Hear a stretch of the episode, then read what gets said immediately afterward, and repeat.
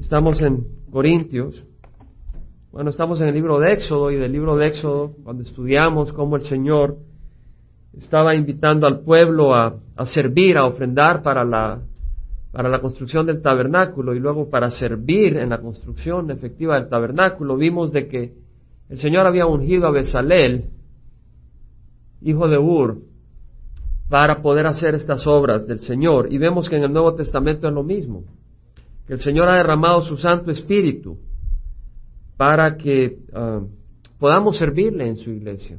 El Señor ungió a Besalel y de la misma manera eh, Él ha derramado su Espíritu en su pueblo para poder servirle. Y en 1 Corintios 12, versículo 4 habla de que hay diversidad de dones, estos regalos, gratis, no se compran, pero el Espíritu es el mismo, el Espíritu es el que los da. Y hay diversidad de ministerios, pero el Señor es el mismo, esos servicios, eso es lo que quiere decir ministerio. Hay diversidad de operaciones, la palabra quiere decir los efectos de, del servicio, y este efecto es, viene de Dios, pues es el mismo Dios el que hace todas las cosas en todo, pero a cada uno se le da la manifestación, pero a cada uno se le da la manifestación del Espíritu para el bien común. Pues a uno le es dada palabra de sabiduría por el Espíritu, a otro palabra de conocimiento según el mismo Espíritu, a otro fe por el mismo Espíritu, a otro dones de sanidad por el único Espíritu, a otro poder de milagros, a otro profecía, a otro discernimiento de espíritus, a otro diversas clases de lenguas y a otro interpretación de lenguas. Gracias, Entonces vemos de que hay distintos dones y hemos estudiado los distintos dones. Y llegamos al don de profecía y prácticamente terminamos ahí nuestra, nuestro estudio. Eh, y vamos a continuar con el de lenguas, pero quiero recordar un poco de profecía porque aún hoy el de lenguas y el de profecía se mencionan en paralelo en varias enseñanzas. Recordemos que el profeta es aquel que movido por el Espíritu Santo no por una organización, no por un hombre, sino por el Espíritu Santo, que es soberano y Él decide qué hacer en base a Cristo, que es la cabeza de la iglesia, declara solemnemente a los hombres lo que ha recibido por inspiración divina. El profeta es aquella persona que recibe esa inspiración para declarar algo a alguien o a algunas personas. La profecía puede consistir en predicción de una situación futura o de dirección específica para una persona, una dirección personal, Generalmente es la palabra inspirada de Dios expresada en forma relevante para una o varias personas. Como los demás dones del Espíritu Santo son para la edificación de la iglesia. En el libro de Hechos, voy a ir rápido ahí, vemos un ejemplo de profecía. Versículo 1 dice que en la iglesia que estaba en Antioquía había profetas y maestros.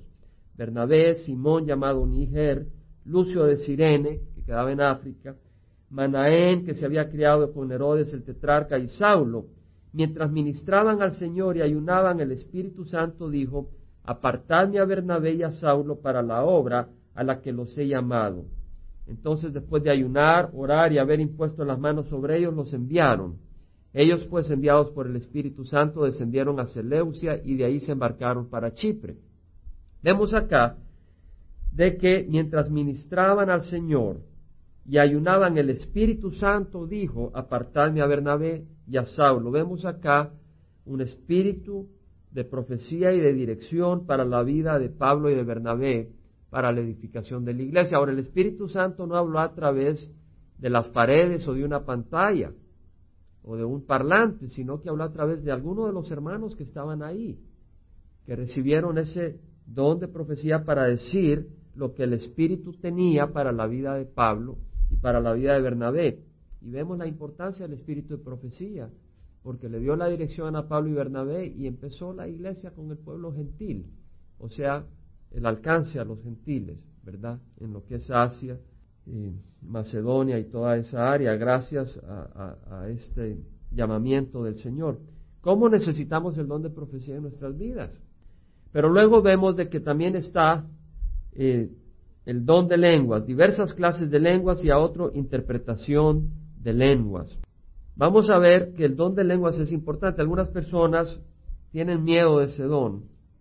Otras personas no lo entienden, hay mucha confusión, pero Pablo dice en cuanto a los dones espirituales, no quiero hermanos que seáis ignorantes. No seamos ignorantes sobre el don de lenguas. Conozcamos lo que dice el Señor respecto al don de lenguas. Informémonos, busquemos del Señor, qué es lo que dice. Grupos, denominaciones, iglesias se dividen por este don, ¿verdad? Pero está en las escrituras. Y sin ofender a nadie podemos estudiar y buscar lo que dice el Señor. Lo que tenemos que hacer es entrar con una mente abierta y no una, mente que abraza directamente una enseñanza sin antes oír lo que el Espíritu tiene que decir. Tenemos que probar y oír qué dice el Señor. En Hechos 2 tenemos el inicio de la iglesia. Y leemos de que cuando llegó el día de Pentecostés, estaban todos juntos en un mismo lugar y de repente vino del cielo un ruido como el de una ráfaga de viento impetuoso que llenó toda la casa donde estaban sentados y se les aparecieron lenguas como de fuego que repartiéndose se posaron sobre cada uno de ellos. Todos fueron llenos del Espíritu Santo y comenzaron a hablar en otras lenguas, según el Espíritu les daba habilidad para expresarse. Y había judíos que moraban en Jerusalén, hombres piadosos procedentes de todas las naciones bajo el cielo. Y al ocurrir este estruendo, la multitud se juntó y estaban desconcertados porque cada uno les oía hablar en su propia lengua. Y estaban asombrados y se maravillaban diciendo, mirad, ¿no son galileos todos estos que están hablando? ¿Cómo es que cada uno de nosotros les oímos hablar en nuestra lengua en la que hemos nacido? Partos, medas, elamitas, habitantes de Mesopotamia, de Judea y de Capadocia, de Ponto y de Asia, de Frigia y de Panfilia, de Egipto y de las regiones de Libia alrededor de Sirene, viajeros de Roma, tanto judíos como prosélitos, cretenses y árabes, les oímos hablar en nuestros idiomas de las maravillas de Dios. Vemos acá el principio del don de lenguas en el Nuevo Testamento. Vemos que dice, se le aparecieron, en el versículo 3, se le aparecieron lenguas. La palabra usada acá, y sí me fui al griego porque había escuchado a algunas personas que habían usado el griego para tratar de presentarme una enseñanza en el pasado, pero me voy al griego. En el versículo 3, cuando dice, se le aparecieron lenguas, la palabra en el griego usada es glosa, que quiere decir la lengua, el órgano para hablar. Por implicación también se refiere a un idioma o a un lenguaje de una persona. A las personas se le aparecieron lenguas como, como de fuego que se posaron sobre cada uno de ellos. Imagínense qué hermoso haber sido estar ahí todos orando y de repente aparecen lenguas, cosas que parecen una lengua, pero de fuego sobre la cabeza de cada uno. Y tú estás viendo ahí a cada una persona y dices, ¿cómo es? Qué hermoso el Espíritu Santo está sobre esa persona. Porque sabían que era un don del Espíritu Santo, no era producto de la imaginación. Y podías estar viendo a cada uno los que estaban orando y ver ahí una lengua de fuego sobrenaturalmente posando sobre cada uno.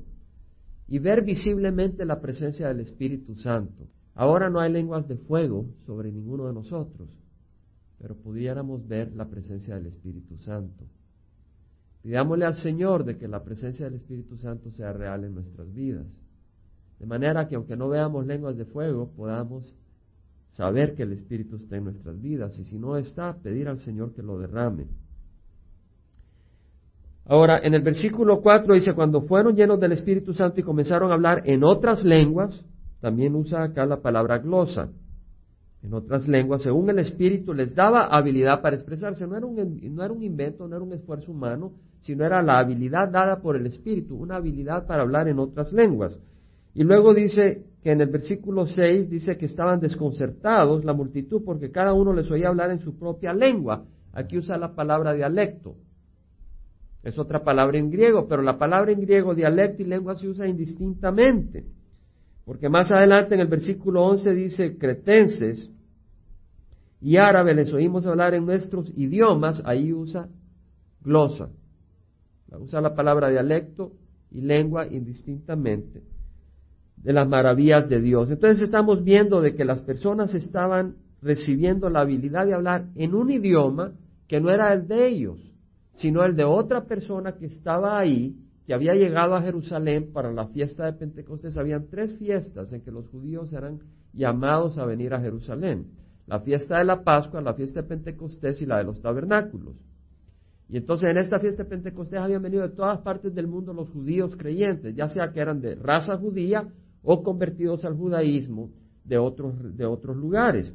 Y estaban ahí y les empezaron a oír en sus propias lenguas, ya sea que fueran árabes, ya sea que fueran persas, de cualquier, o que fueran romanos de Roma y hablaran latín, ellos estaban pudiendo entender en su propio idioma.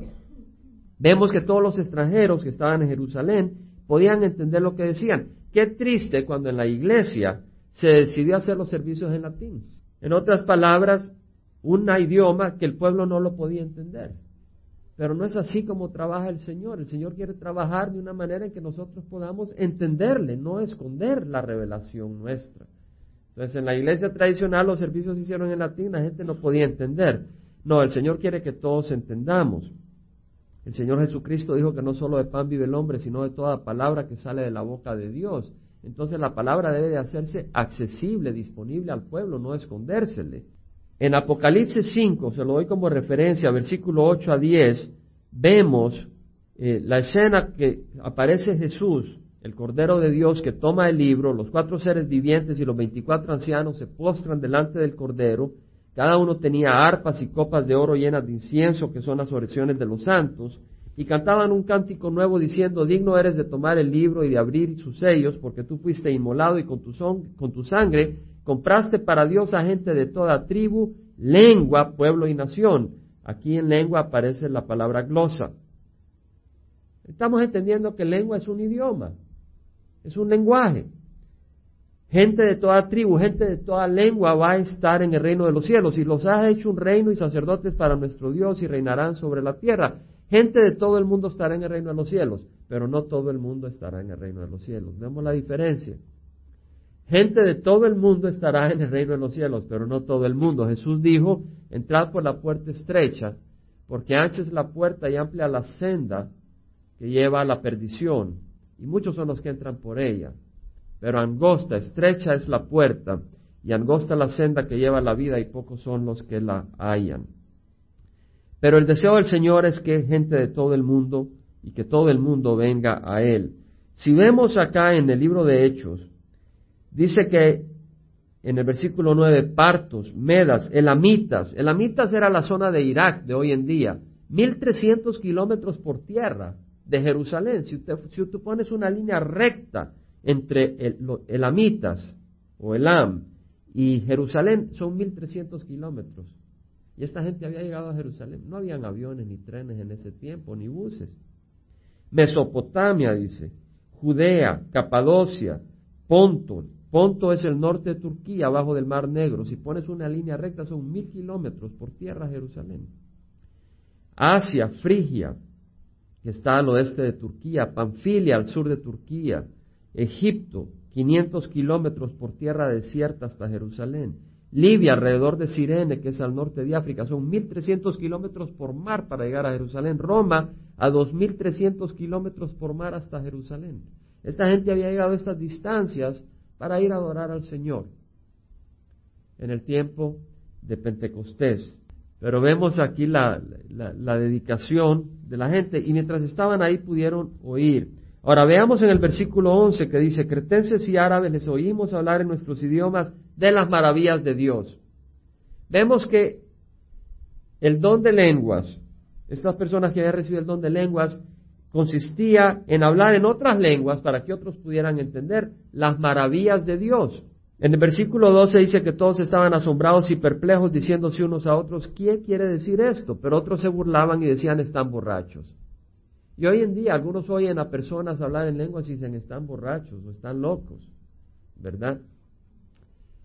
Bueno, en el mensaje de Pedro a en Pentecostés vemos en versículo 14 que dice que Pedro poniéndose en pie con los once alzó la voz y les declaró, varones judíos y todos los que vivís en Jerusalén, sea esto vuestro conocimiento y prestad atención a mis palabras, porque esto no están borrachos como vosotros suponéis, pues apenas es la hora tercera del día, sino que es lo que fue dicho por medio del profeta Joel, sucederá en los últimos días, dice Dios, que derramaré de mi espíritu sobre toda carne Aquí vemos el Espíritu Santo derramado sobre toda persona, no sobre todo el mundo, pero no, únicamente en un líder o en un siervo específico, no en todos los siervos que el Señor ha llamado. Y vuestros hijos y vuestras hijas profetizarán. Aquí vemos de que en el Nuevo Testamento este regalo de profecía, este don de profecía es dado al pueblo de Dios. Vuestros jóvenes verán visiones y vuestros ancianos soñarán sueños. No quiere decir de que todo sueño es del Señor o toda visión es del Señor. Eh, no todo sueño es del Señor. Tenemos que examinar las cosas, ¿verdad? Pero sí dice acá de que hay visiones y hay sueños que son del Señor. Y tenemos que juzgar qué es del Señor y qué no es del Señor. Y el Señor derrama el espíritu, un espíritu de profecía en su iglesia. Ahora, si vemos en Corintios, y vamos a hacer un estudio en 1 Corintios 12 de nuevo, lo que está diciendo Pablo dice, a otros don de profecía, a otro diversa clase de lenguas y a otro interpretación de lenguas. Veamos lo que está diciendo. ¿Por qué es necesaria interpretación de lenguas? En Pentecostés no hubo necesidad de interpretación de lenguas, porque el regalo se dio de tal manera que las personas hablaban en otras lenguas, las lenguas eran idiomas que las otras personas entendían, era específicamente para que ellos pudieran entender las declaraciones de las maravillas de Dios. Estamos en Pentecostés. Pero acá está diciendo Pablo, a uno diversas clases de lenguas y a otro interpretación de lenguas. ¿Qué está diciendo? Que entonces quiere decir de que estas lenguas no las conocen las personas que están ahí por lo general. Y se necesita alguien que las interprete. Es simplemente un don que se da en una manera que muestre el poder de Dios y la presencia de Dios, pero se necesita alguien que interprete esas lenguas. Estamos, hermanos. De nuevo, en Pentecostés no era necesario que alguien las interpretara porque esas lenguas eran las de las personas que estaban ahí. He escuchado casos, por ejemplo, donde tal vez alguien recibe el don de hablar en francés. Pastor Chuck ha mencionado eso. Creo que Kate, la esposa, empezó a hablar en francés y nunca ha tomado francés ni sabe francés. Y de repente había alguien ahí que entendía francés y está diciendo, caramba, qué francés más clásico, ¿dónde lo aprendiste? Yo no sabía. ¿Verdad? la persona pudo, pudo oír todas esas maravillas en francés y eh, podía entender. Pero generalmente se necesita alguien que interprete el, don de lenguas. En 1 Corintios 14, 2 vamos a entender un poco más sobre las lenguas. Dice, empezamos en una, procurad alcanzar el amor, pero también desead ardientemente los dones espirituales. Y no estoy ignorando el amor, vamos a entrar en esta enseñanza después. Pero quiero enfatizar ahora los dones. Desead ardientemente los dones espirituales. Hay que desear los dones espirituales. Yo deseo el don de lengua, el Señor no me lo ha dado, pues está bien. Pero lo sigo deseando hasta que me muera. Si me lo da antes, pues gloria a Dios. Desead ardientemente los dones espirituales, sobre todo que profeticéis. Vemos por qué estamos entre de lenguas y profecía. Porque el que habla en lenguas no habla a los hombres, sino a Dios. Vemos acá que está diciendo. ¿A quién le habla el que habla en lenguas? a Dios. Entonces quiere decir que si estamos en la congregación el miércoles y alguien empieza a hablar en lengua así dice, hermano, el Señor te dice, momentito, no me estás hablando en lenguas a mí, porque en lenguas le habla a Dios, no a uno. Eso es lo que dice Pablo. El que habla en lenguas no habla a los hombres, sino a Dios. Pues nadie lo entiende, sino que en su espíritu habla misterios.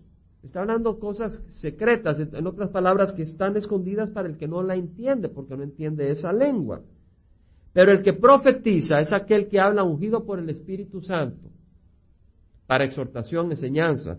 Dice, habla a los hombres para edificación, exhortación y consolación. Aquí está definiendo por, por lo que dice Pablo lo que es un don de profecía. El que profetiza habla a los hombres para edificación, exhortación y consolación. En otras palabras, edificación es construir, el que está profetizando, el que está hablando la palabra del Señor es para robustecer el espíritu, el hombre interior, para exhortarlo, animarlo, dirigirlo, guiarlo, para darle consuelo. Ese, ese es el que profetiza. Ahora dice, el que habla en lenguas, a sí mismo se edifica. Puede que él no entienda nada de lo que está diciendo, pero está adorando al Señor. Y si tu espíritu está adorando al Señor, tu espíritu se fortalece cada vez que alabamos al Señor. Cada vez que glorificamos al Señor, nuestro espíritu se fortalece.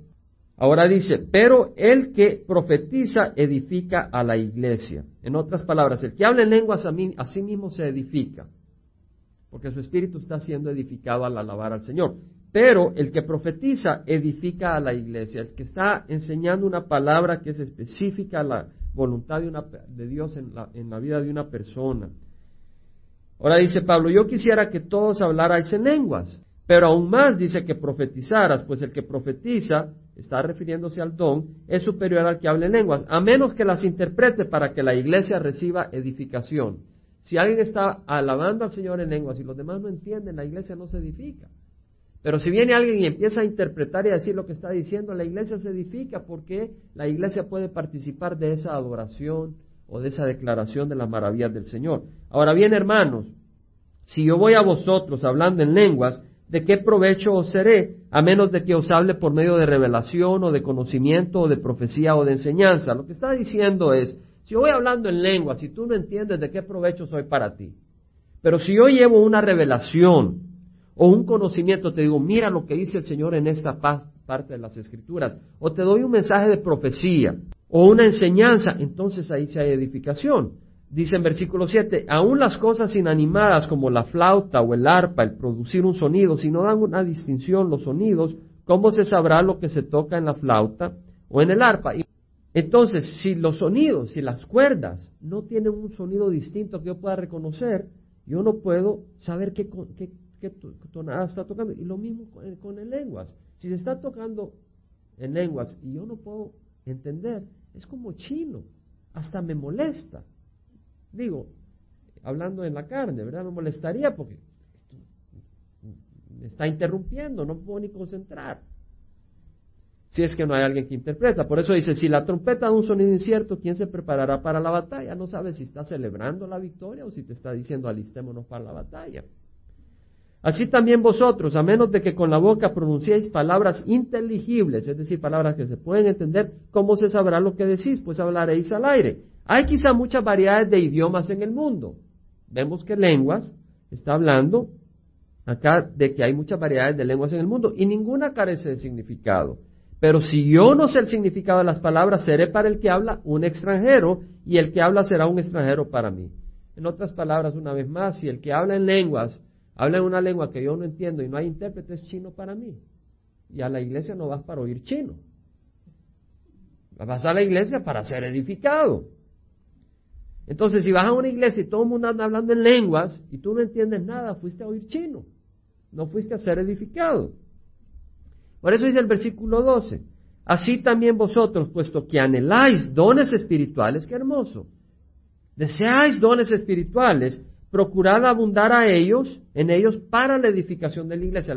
Los dones espirituales no son para inflarse con la cabeza y decir yo tengo este don, sino que son para abundar para la edificación de la iglesia, para que la iglesia sea fortalecida. Por tanto, el que habla en lenguas pide en oración para que pueda interpretar.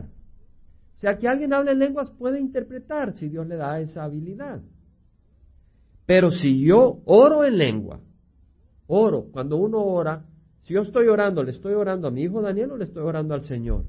Estoy orando al Señor. ¿Le estoy orando a Víctor o al Señor? Le estoy orando al Señor. La oración es una comunicación con Dios. Una vez más, vemos que lenguas es una conexión con Dios. No está dirigida al hombre, está dirigida a Dios. Porque si yo oro en lenguas, vemos que en lenguas yo puedo estar orando al Señor. Mi espíritu puede estar trayendo cargas al Señor.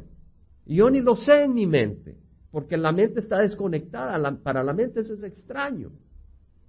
Pero si yo oro en lenguas, mi espíritu ora, pero mi entendimiento se queda sin fruto.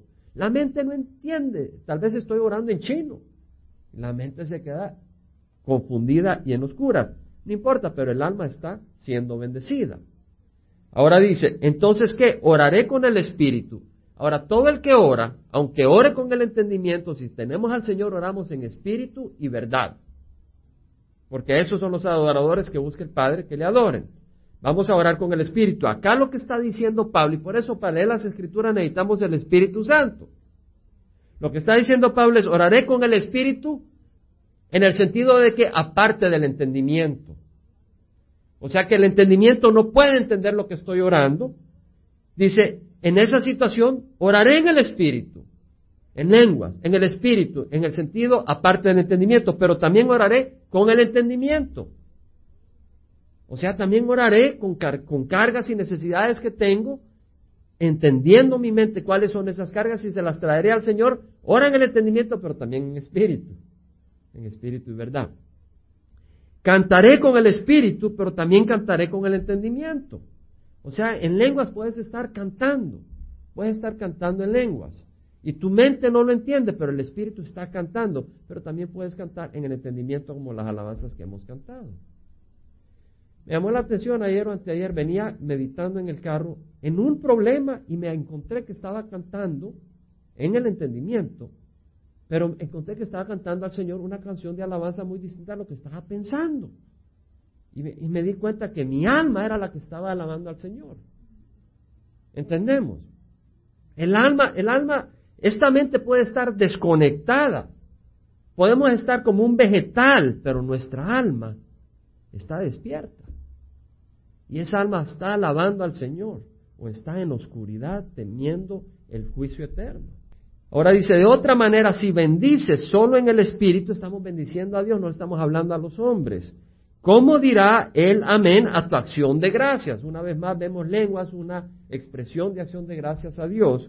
El que ocupa el lugar del que no tiene este don, puesto que no sabe lo que dice. En otras palabras, si tú estás dándole gracias a Dios en el Espíritu, en una lengua, y no hay un intérprete, ¿cómo va a poder decir el que está a la par, amén hermano?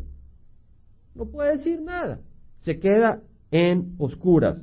Pero tú das gracias, dice, bien, pero el otro no es edificado. Y acuérdate que cuando nos reunimos en la iglesia es para ser edificados.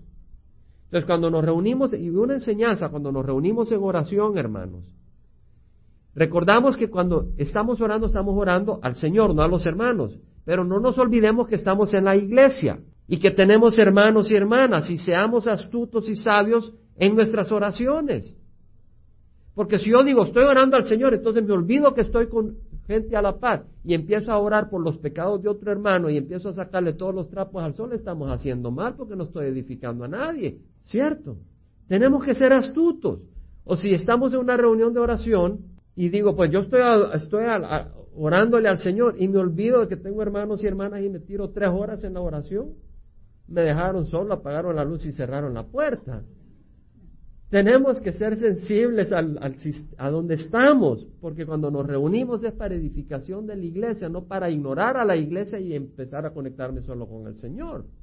Me conecto con el Señor, pero también con mis hermanos, y soy sensible a mis hermanos porque busco que sean ellos edificados, así como yo busco ser edificado por medio de ellos. Ojalá que los miércoles vengan hermanos que se animen a ser instrumentos no solo para recibir, sino para dar. Yo quiero recibir de ustedes también. Ahí estamos, alguien da una palabra de profecía, una palabra de exhortación, una oración, es una bendición. Todo el cuerpo de Cristo trabajando juntos, todo en perspectiva. Hermanos, no seáis niños en la manera de pensar, más bien sed niños en la malicia, pero en la manera de pensar, sed maduros. Seamos maduros en nuestra manera de pensar. En la ley está escrito, hermanos, hay que ser como niños para entrar al reino de los cielos, pero no hay que ser niñones. ¿Entendemos la diferencia? El Señor, el, siervo del Señor debe ser maduro, no infantil, sí con un corazón de niño, creyendo, buscando a ese padre, deseando a ese padre, pero no entrar en caprichos de niño. ¿Entendemos la diferencia?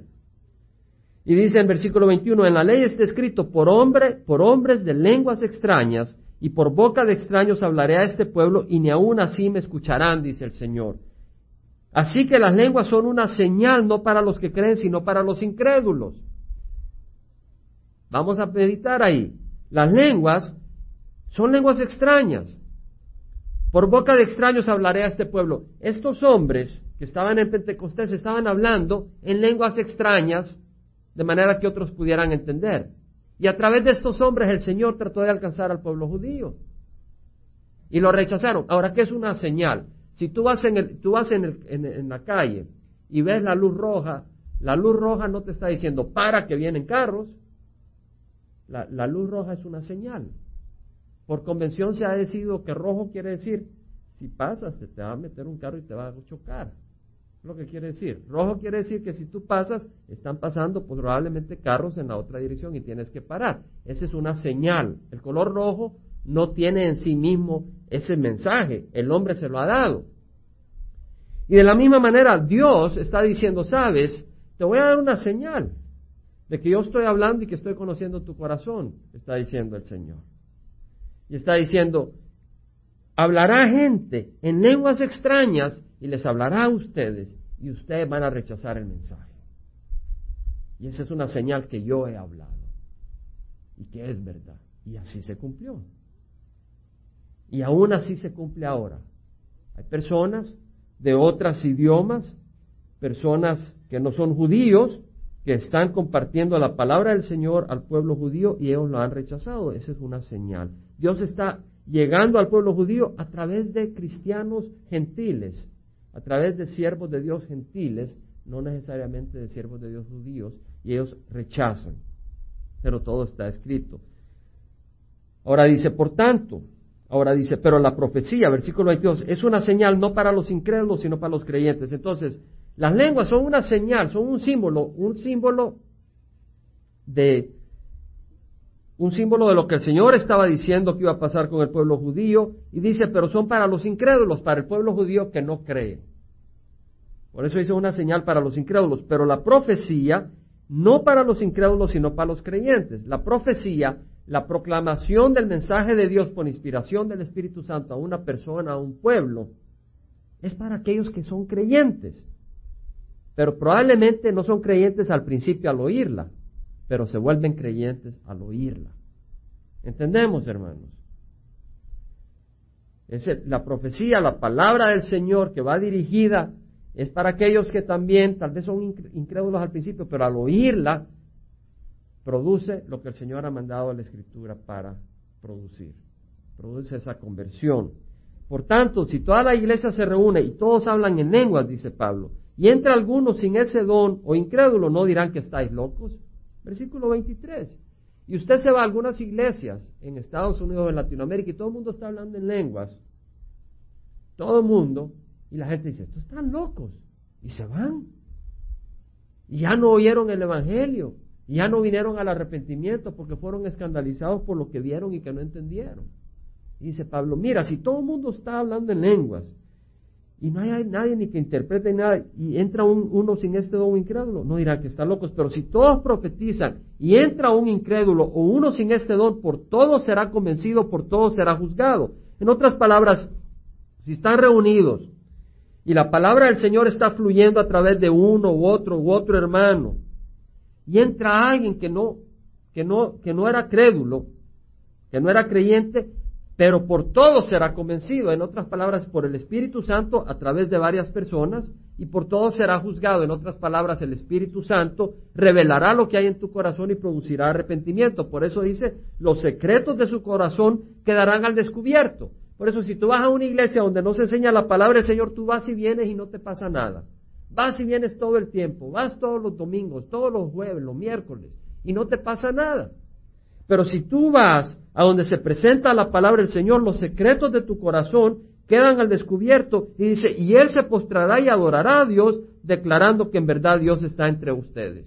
Dice la palabra del Señor en Hebreos, que la palabra de Dios es viva y eficaz y más cortante que cualquier espada de dos filos, penetra hasta la división de la coyuntura y de, perdón, hasta la división del alma y del espíritu, de la coyuntura y los tétanos, y es poderosa para discernir los pensamientos y las intenciones del corazón.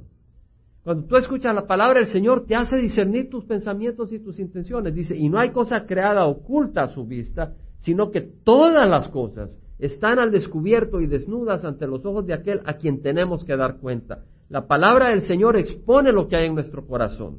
Y es el Espíritu Santo. Jesucristo dijo, la carne para nada aprovecha, el Espíritu es el que da vida. La palabra que yo os he hablado son Espíritu y son vida.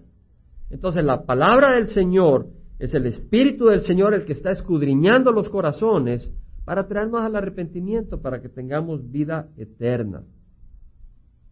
Juan, capítulo 16, versículo 7 dice, pero os digo la verdad, os conviene que me vaya, porque si no me voy, el consolador no vendrá a vosotros, pero si me voy, os lo enviaré.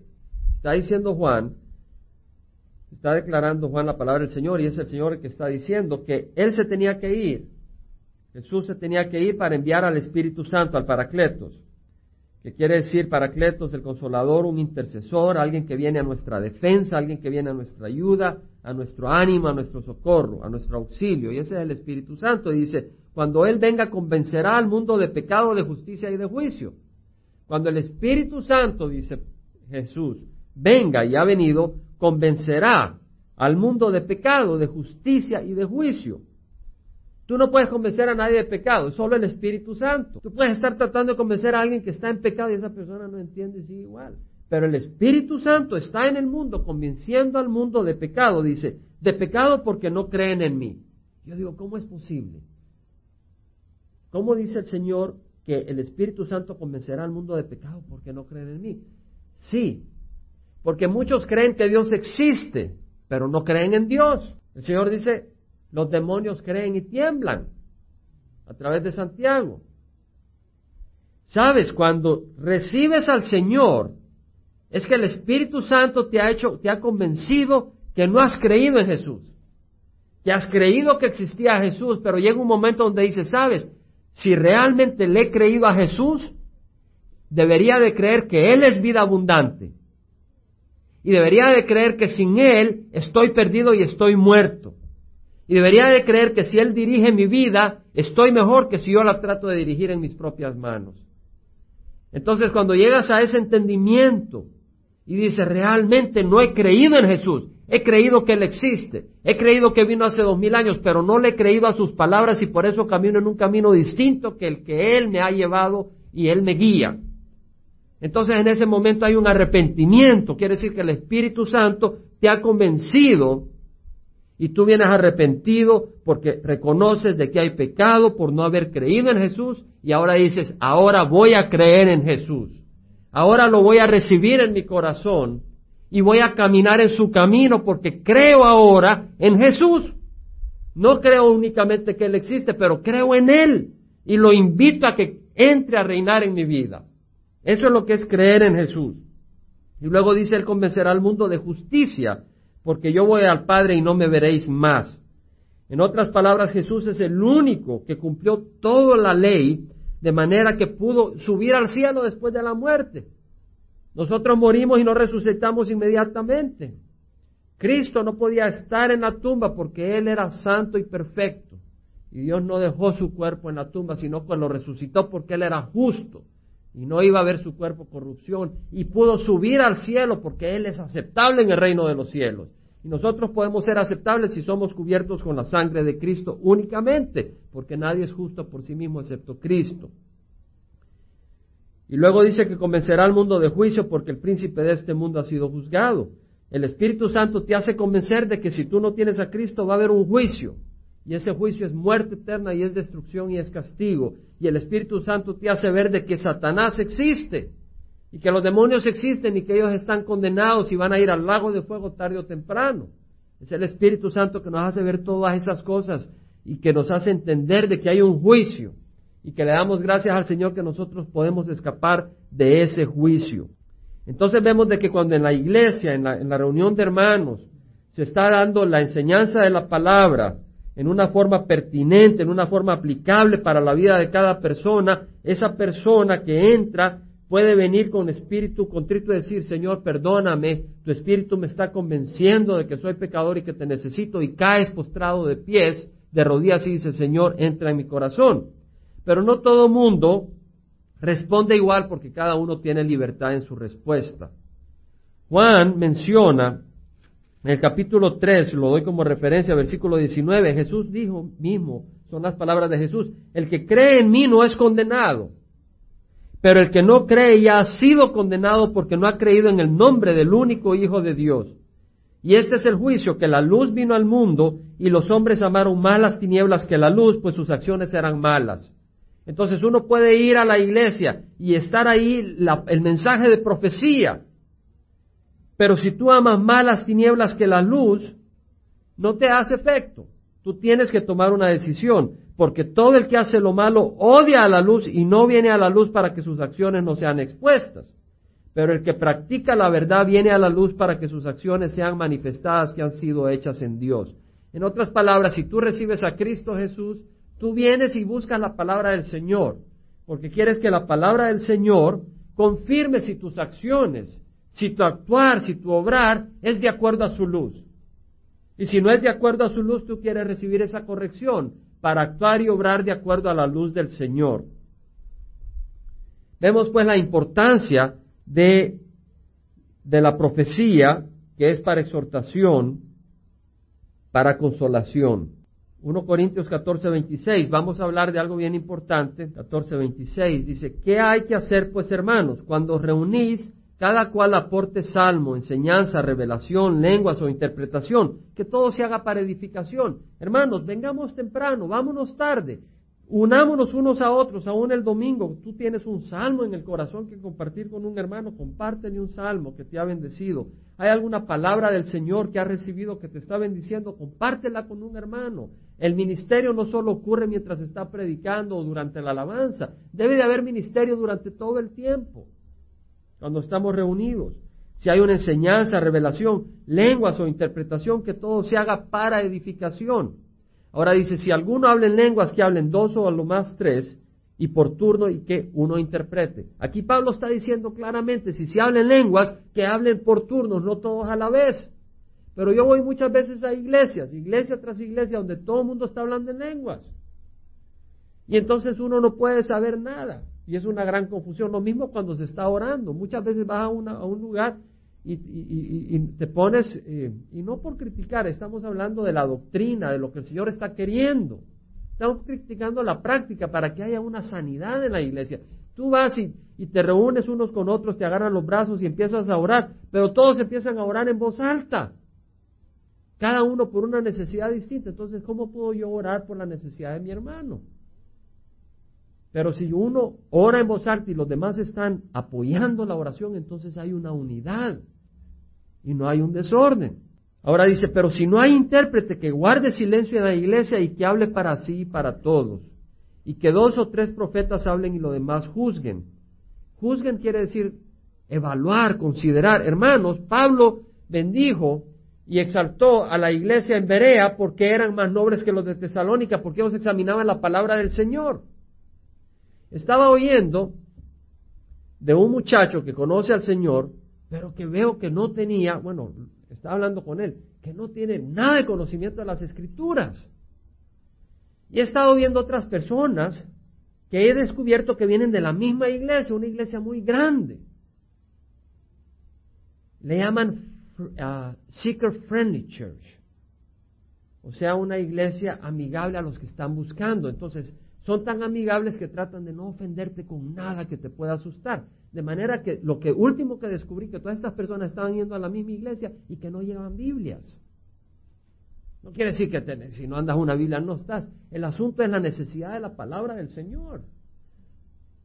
¿Verdad? Entonces, tienes que examinar. No, no tomes lo que yo te estoy compartiendo y digas, está bien, agarra la palabra del Señor.